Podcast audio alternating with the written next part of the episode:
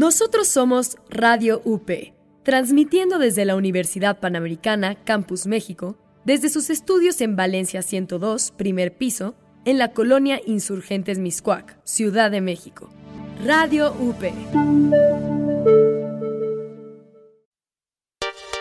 Los hechos, comentarios y opiniones expresados en este sitio y programas son responsabilidad de su autor o de quien los emite y no reflejan bajo ninguna circunstancia el punto de vista de la Universidad Panamericana o de sus funcionarios y o representantes legales. Los participantes autorizan las transmisiones sin fines de lucro. Bienvenidos a Wax Museum, el origen y evolución de las especies. No, géneros musicales Comenzamos.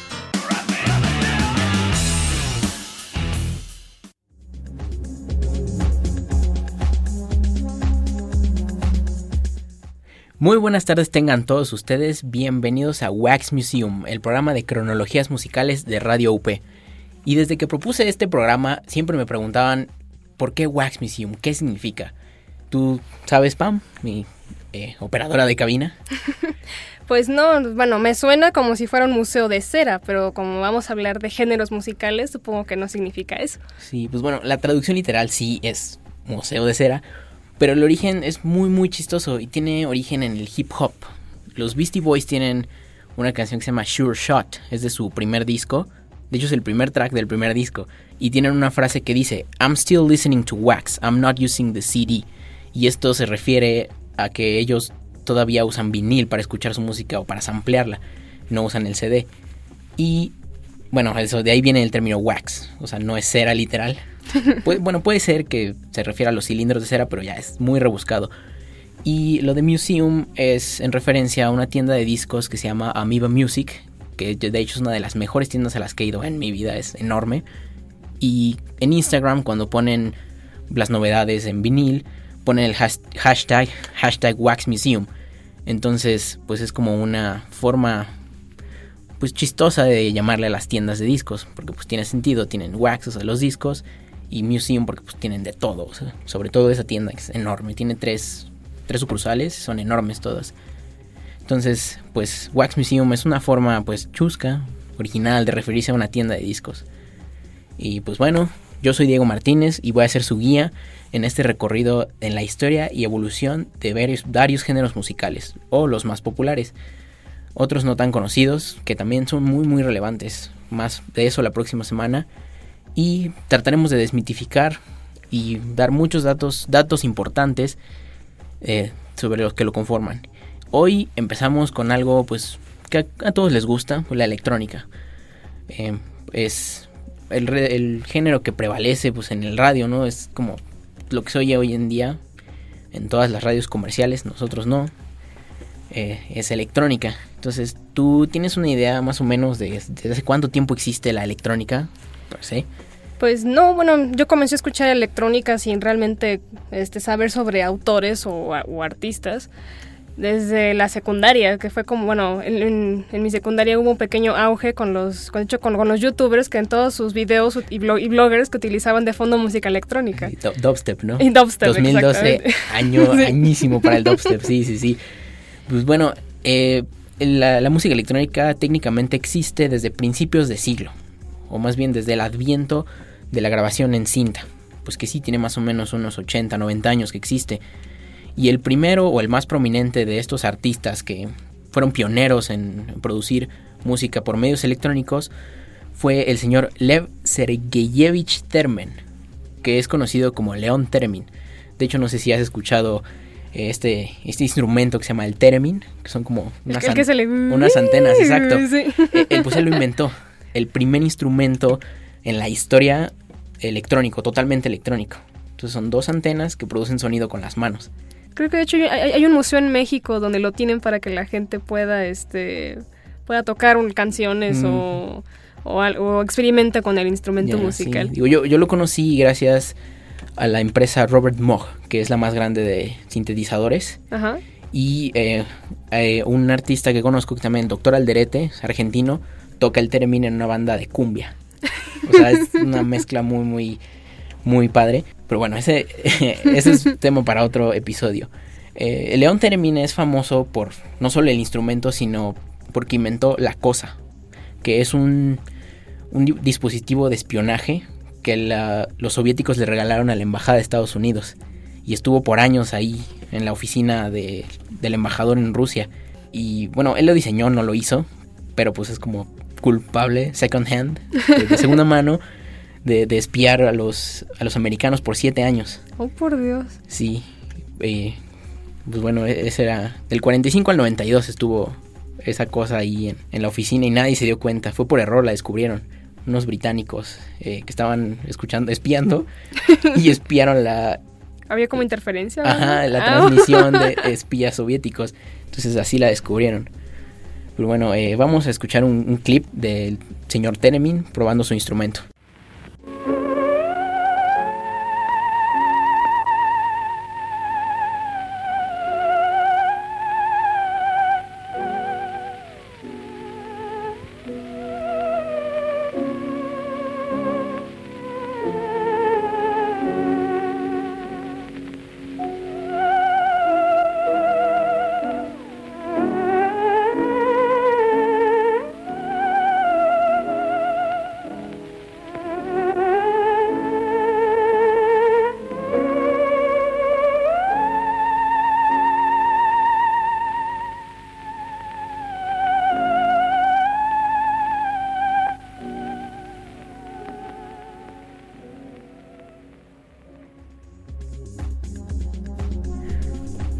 Y bueno, eso fue uno de los primeros performances en la historia de la música electrónica. Digo, obvio no tiene como ese... Eh, el mismo ambiente que una presentación, no sé, de Daft Punk o Justice. Pero pues bueno, esto, estas son las bases de eso. O sea, todo esto existe gracias al señor Leon Termin. Eh, vamos con otra pieza que eh, es de un subgénero que surgió a raíz de esto de la grabación en cinta, que se llama Musique Concrète o música concreta, que eran grabaciones de la vida cotidiana que se adaptaban a los estándares de la música clásica, es decir, grababan una pieza y la componían de manera eh, pues como orquestal, pero todo esto es 100% electrónico, o sea, grabado pues en cinta. La primera pieza que se publicó es una grabación del tren.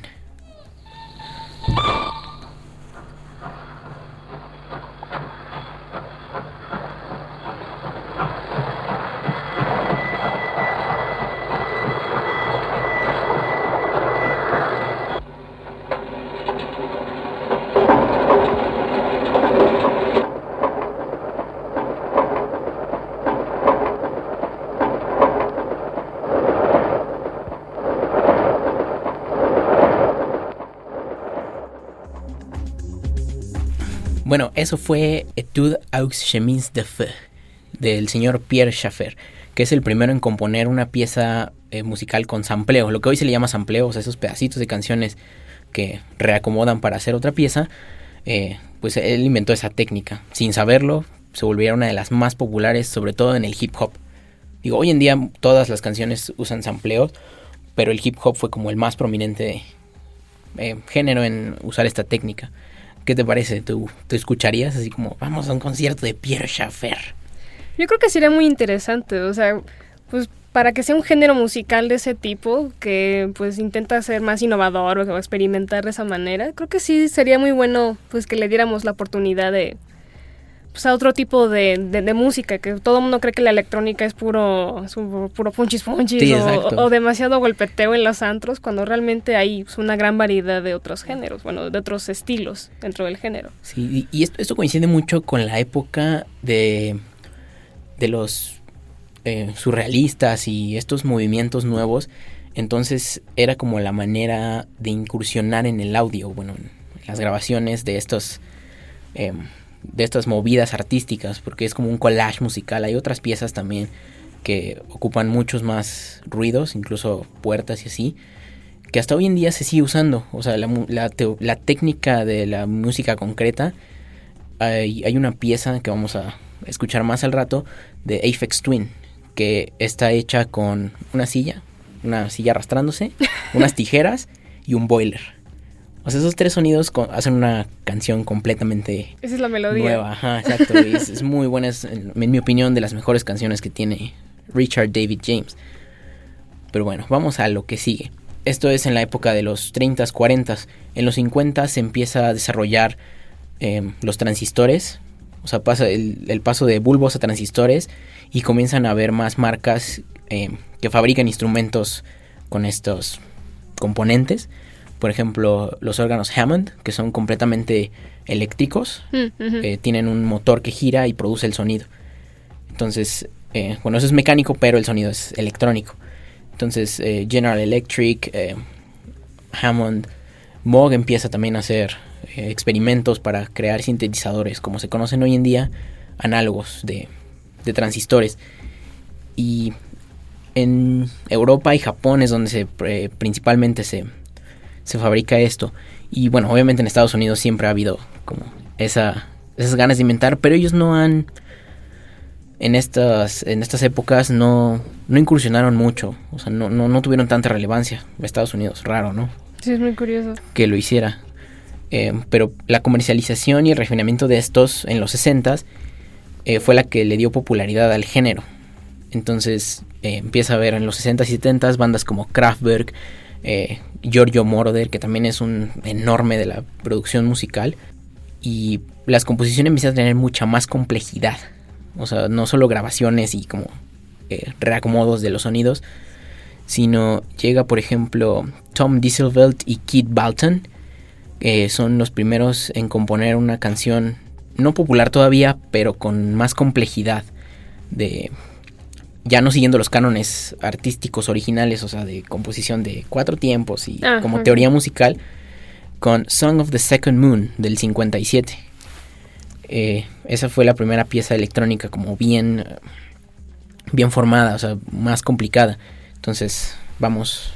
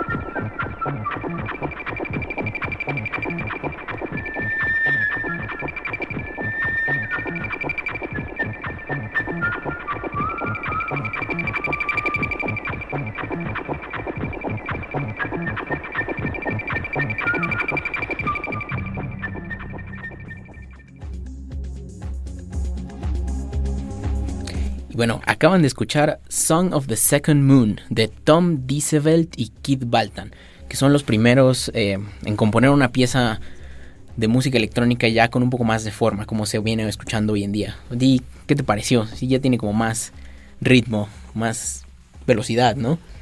Pues sí se ve que tiene un poquito más como de estructura, o sea, más que como lo que los, los, nos pusiste anteriormente, sí tiene como que más un estilo, o sea, nada más le faltaría incluso letra, ¿no? Y ya sonaría como una canción tal vez popular de hoy en día. Sí, bueno, no tenían letra porque pues era novedoso, ¿no? Entonces como No, claro. sonidos producidos totalmente con eh, instrumentos electrónicos, entonces la voz quedaba de un lado, era como, ¿para qué voz? Y ya toda la vida hemos escuchado voz. Eh, esta técnica mm, fue utilizada por Giorgio Moroder, que ya lo mencioné, es un productor italiano que dio paso al boom de los 70s, sobre todo en Italia, de los sintetizadores, o sea, su sonido es muy muy parecido a esto. Incluso aquí en México llegó el italo disco, que es el género que él inventó. Digo, no lo planeó, pero pues quedó. Eh, se llama High Energy. De hecho, eh, Polymarch y todos estos como sonideros que no son de cumbia eh, tocaban italo, italo disco se llama. Pero aquí se llamó High Energy. Ah, Y fue, fue adoptado mucho por las subculturas góticas y ravers. Son Mm. como los principios del rave en México. Entonces, eh, bueno, esto es- estamos en, en Italia, ¿no? Luego pasamos a los años, regresamos a los 60, que también fue un año muy muy importante porque eh, se produjo la primera canción, la pieza pop, así como para las masas de música electrónica, y es de un alemán. Kraftwerk es siempre asociado con la música electrónica por ser pioneros, pero mucho antes venía Gershon Kingsley, su nombre americano, porque el otro es muy, muy complicado, yo no sé alemán, con un sintetizador análogo Moog, que es la marca esta que te mencioné, es americana, le, inventó Robert Moog. Eh, él compuso Popcorn, es la primera pieza pop, bueno, como, sí, po- popular, literalmente, de la música electrónica, pero cuando salió a la gente no le gustó. Decían que era demasiado comercial, o sea, tenía pues muchos elementos de la que escuchamos hoy en día. Y hasta mucho después se rescató como esa la importancia de esa canción y ha sido la canción con más covers en la historia de la música electrónica. Tiene fácil como 70 versiones diferentes por muchos artistas. Entonces, pues fue, fue como el que más eh, airplay, tiempo de, de reproducción tuvo. Y pues fue compuesta en un sintetizador modular Moog, que eran en ese entonces eran sintetizadores enormes, ocupaban un cuarto, eran como de dos por metro y medio, así, dos de alto, tenían muchísimos cables, entonces tenías que para hacer una nota cambiar el cable de entrada, Ah, o sea, tenía una entrada ok. de un lado y un cable de un color, entonces tenías que cambiarlos, o sea, era sintetizador análogo y así funcionaban. Entonces, eh, Popcorn Song es una canción del 69 que fue la que tuvo más airplay. Entonces, esto es The Popcorn Song de 1969.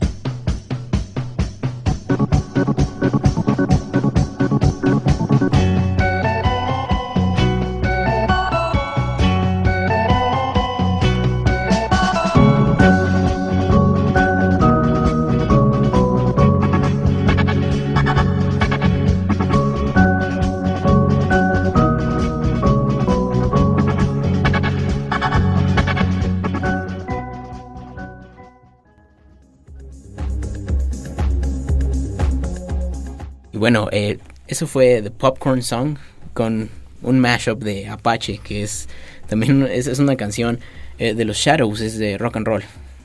Es, pero es un también esa canción ha tenido también muchos otros samples, o sea, bueno, covers.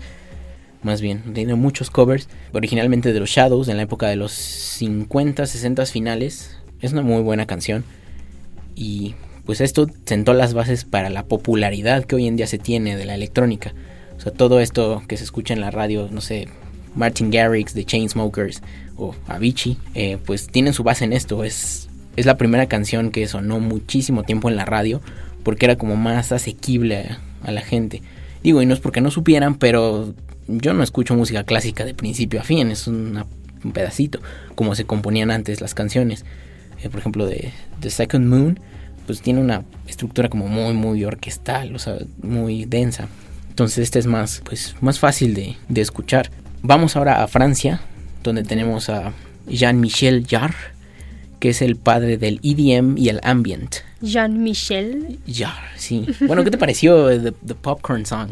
Es muy buena, bueno, suena como esas clásicas canciones que ahora ponen de fondo en cada videíto chiquito y se escucha como clásica musiquita de, de no sé, para video de como, como de comedia, de parodia, suena como... Como música, música de royalty free, ¿no? sí. sí, bueno, aquí en México esa canción se hizo popular con los sonideros.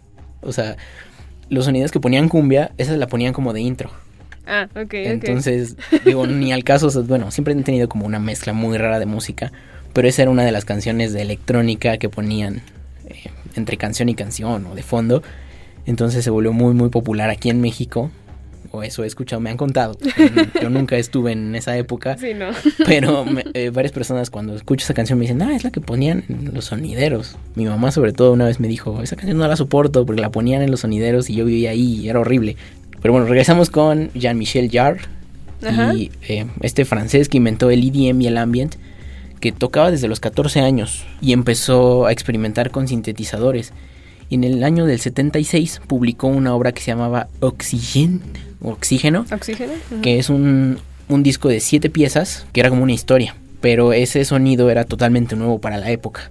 Entonces se creó el EDM y el ambient. De hecho, lo que estamos escuchando de fondo es EDM Ambient. El disco Ah. es Select Ambient Works. Y eh, esta, esta música era como más para poner de fondo, vaya, de ambiente. Mm, O sea, es- no es lírica tampoco todavía. Y tiene como eh, ritmos más lentos para tenerla de fondo escuchando. O sea, no es que te claves y digas, voy a escuchar esta pieza completa. Entonces, esta de Oxygen es eh, considerado el primer disco de ambient. Entonces, vamos con Oxygen Part 4, parte 4, de Jean-Michel Jarre.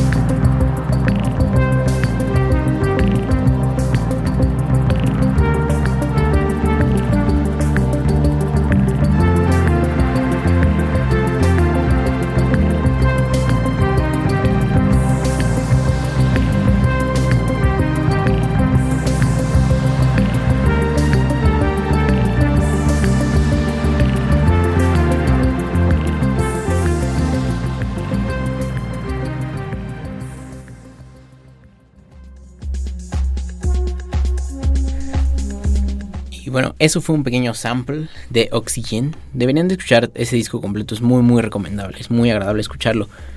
Y este disco, cuando se publicó, llegó a los a las listas de popularidad de Francia y de muchas partes de Europa, excepto en Inglaterra, porque cayó en un muy muy mal momento para la electrónica, porque en ese entonces estaba pues la plena movida punk, tenías a The Clash, The Sex Pistols, No, ya sabes, toda la movida punk, entonces la consideraban aburrida. Dicen, no, ya Michelle Jarre, qué aburrido, esto, no, lo, lo bueno es lo punk, que pues era más transgresor. Entonces, eh, pues hasta muchísimo después en Inglaterra se, se le tomó en cuenta a, este, a esta pieza sobre todo, que es como la más popular. o sea, si hablas de Jean-Michel Jarre, lo que la gente conoce es, ah, Oxígeno par- parte 4, porque es como una, la más corta de todo el disco y tiene como muchas, muchas mm, pues sonidos muy, muy padres. Y es una variación de Popcorn. Ah, ¿en O sea, de la original del 67. Eh, sí, Jar ya había publicado dos covers bajo un- dos seudónimos diferentes del, de Popcorn. Y después utilizó un sample de, de Popcorn para, eh, Crear oxígeno. para crear oxígeno. Exacto. El, el Ah. oxígeno sí se puede crear. De, de- de las- de palomitas, sobre todo. Y pues es, es una otro más a la enorme lista de covers de esa canción. Son dos de Jean-Michel Jarre, uno de Aphex Twin, que son los que yo conozco. Hot Butter también es una banda de electrónica que tiene el cover más popular de Popcorn. Es como el que todos conocen. Y después de Francia, ya visitamos Francia, vamos a viajar en el Trans Europa Express a Düsseldorf, donde cuatro estudiantes de música dejaban el krautrock, que era como el punk experimental de esa época, de finales de los 60 y también dejaban de ser humanos para convertirse en robots. que se convirtió también en, una, en un lugar común de la electrónica, donde ellos mismos fabricaban sus instrumentos y inclusive llegaron a usar calculadoras.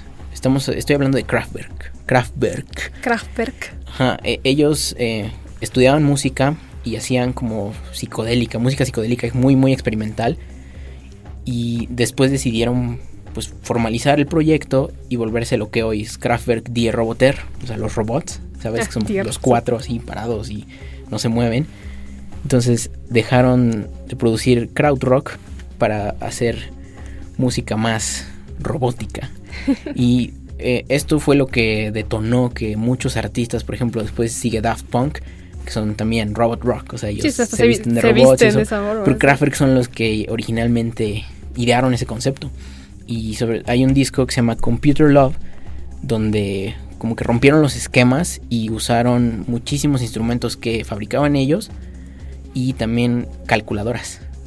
Había una calculadora Casio, no me acuerdo del modelo, pero ponías los números, Y sonaba ruido. ajá, y así, no, hacía melodías, o sea, Ah. tenía como notas.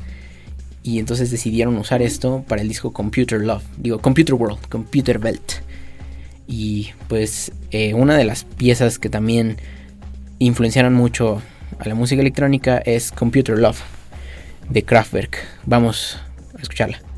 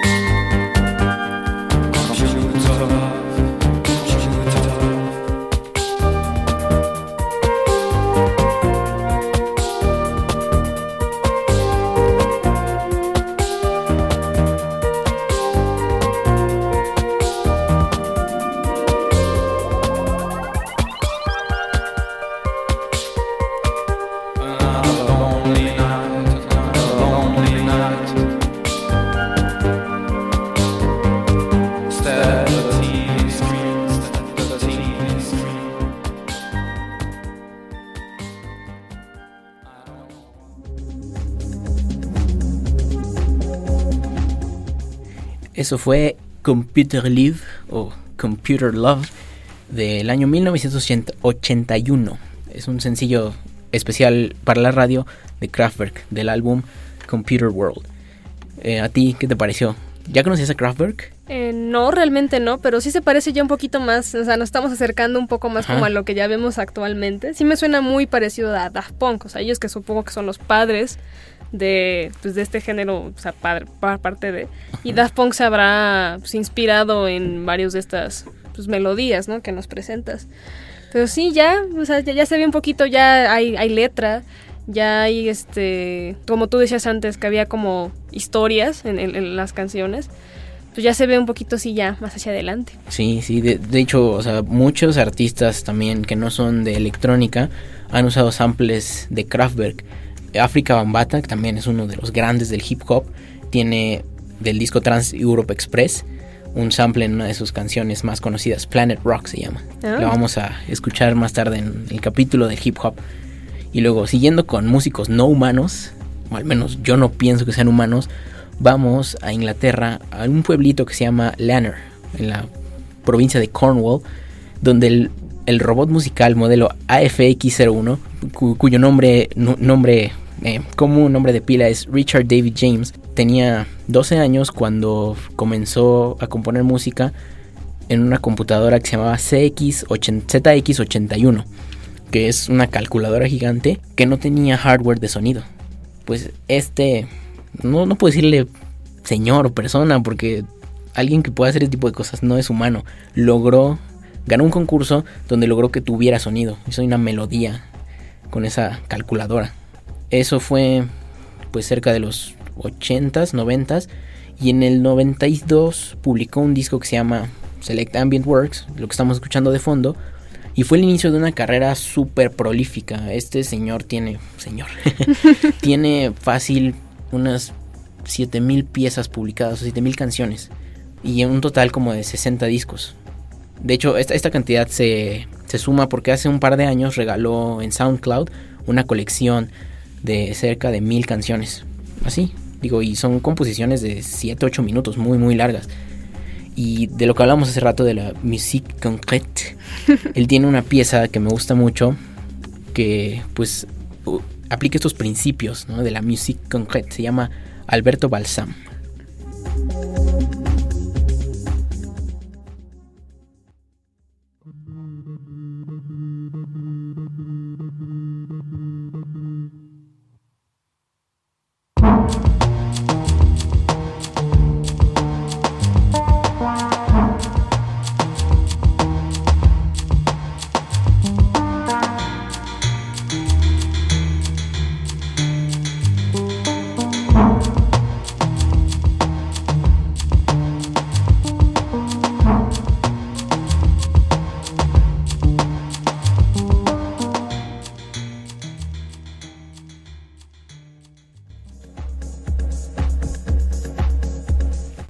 Bueno, eso fue Alberto Balsam de Aphex Twin. Esa fue una pieza de musique concrète moderna, porque se hizo, como ya había yo dicho, con el sonido de una silla arrastrándose, un boiler golpeado con una llave Allen Ajá, y, unas tijeras, cerrándose. Sí. Digo, y un par de eh, arreglos con sintetizador. Efectos. Pero ajá, o sea, sí, digo, se escucha, ¿no? Como raros esos sonidos, porque es- son grabaciones que él hacía en su tiempo libre y las acomodaba para hacer piezas.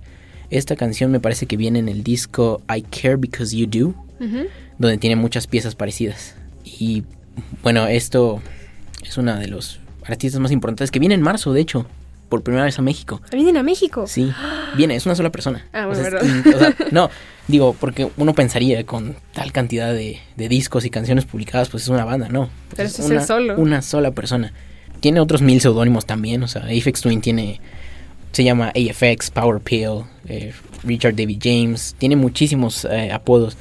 Y él también en varias entrevistas dice que fue muy influenciado por Kraftwerk, lo que hemos escuchado Ah. antes, porque también él fabrica a veces sus, sus propios instrumentos. Entonces, pues Kraftwerk es de los más conocidos, obviamente no los más importantes en cuanto a aportes, pero han tenido mucha, mucha influencia.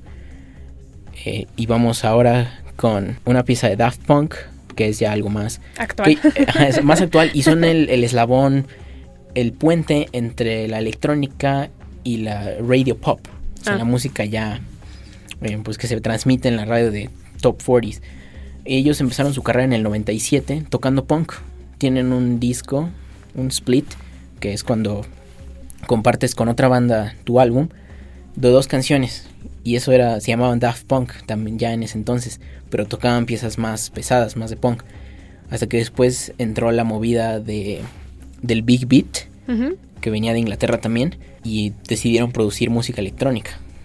Entonces, Daft Punk era una banda de punk que se convirtieron en robots, igual que Kraftwerk, pasaron de krautrock a electrónica, y Daft Punk pasó de punk a electrónica también, y publicaron un disco que se llama Homework, donde tienen esta canción que se llama Technologic.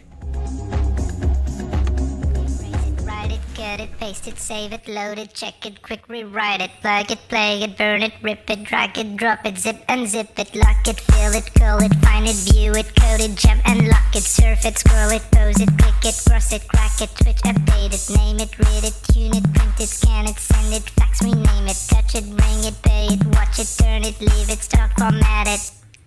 Technologic, technologic, technologic.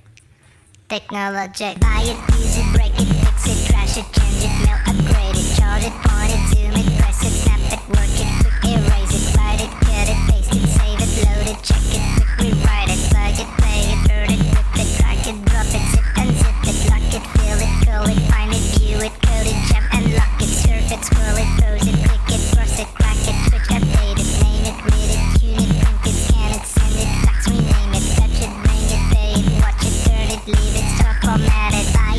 it, turn it, leave it, format it, buy it, it, break it, fix it, trash point it, zoom it, press it, snap it, work it, quick erase it, write it, cut it, paste it, save it, load it, check it, quick rewrite it, plug it, play it, burn it, rip it, drag it, drop it, zip and zip it, touch it, bring it, pay it, watch it, turn it, leave it,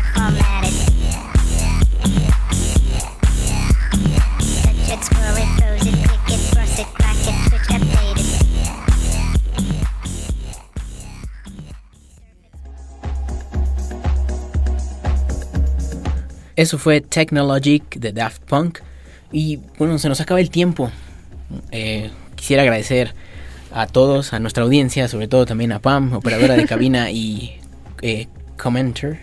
Gracias, aquí estaremos por, sí. una gran temporada. Sí, eh, esperemos, ojalá les haya gustado esta visita guiada por la breve historia de la música electrónica. Faltaron muchísimos artistas, si quieren escuchar más, por ejemplo, de la movida eh, nueva de electrónica, pueden escuchar a Justice, también son franceses, tienen tres discos eh, con música un poco más pesada, es como house, French house, eh, con ritmos más pesados. Eh, ¿Qué otros artistas pueden escuchar? Con Aphex Twin podría dar para hablar toda una temporada de su trabajo. Es un artista muy muy importante. De los precursores pueden escuchar a Jar. Hoy día sigue publicando música. Tiene también muchísimos discos. El año pasado sacó uno. También una de sus mejores composiciones. De Kraftwerk, cualquier disco es bueno. Y esperemos que les haya gustado. Y nos vemos la próxima semana que vamos a hablar sobre el Vaporwave, que es un género que se derivó de la electrónica. Ha tenido una influencia muy muy grande en los últimos años. Tiene 8 años de existir. Pero bueno, más la próxima semana. Vamos con un adelanto.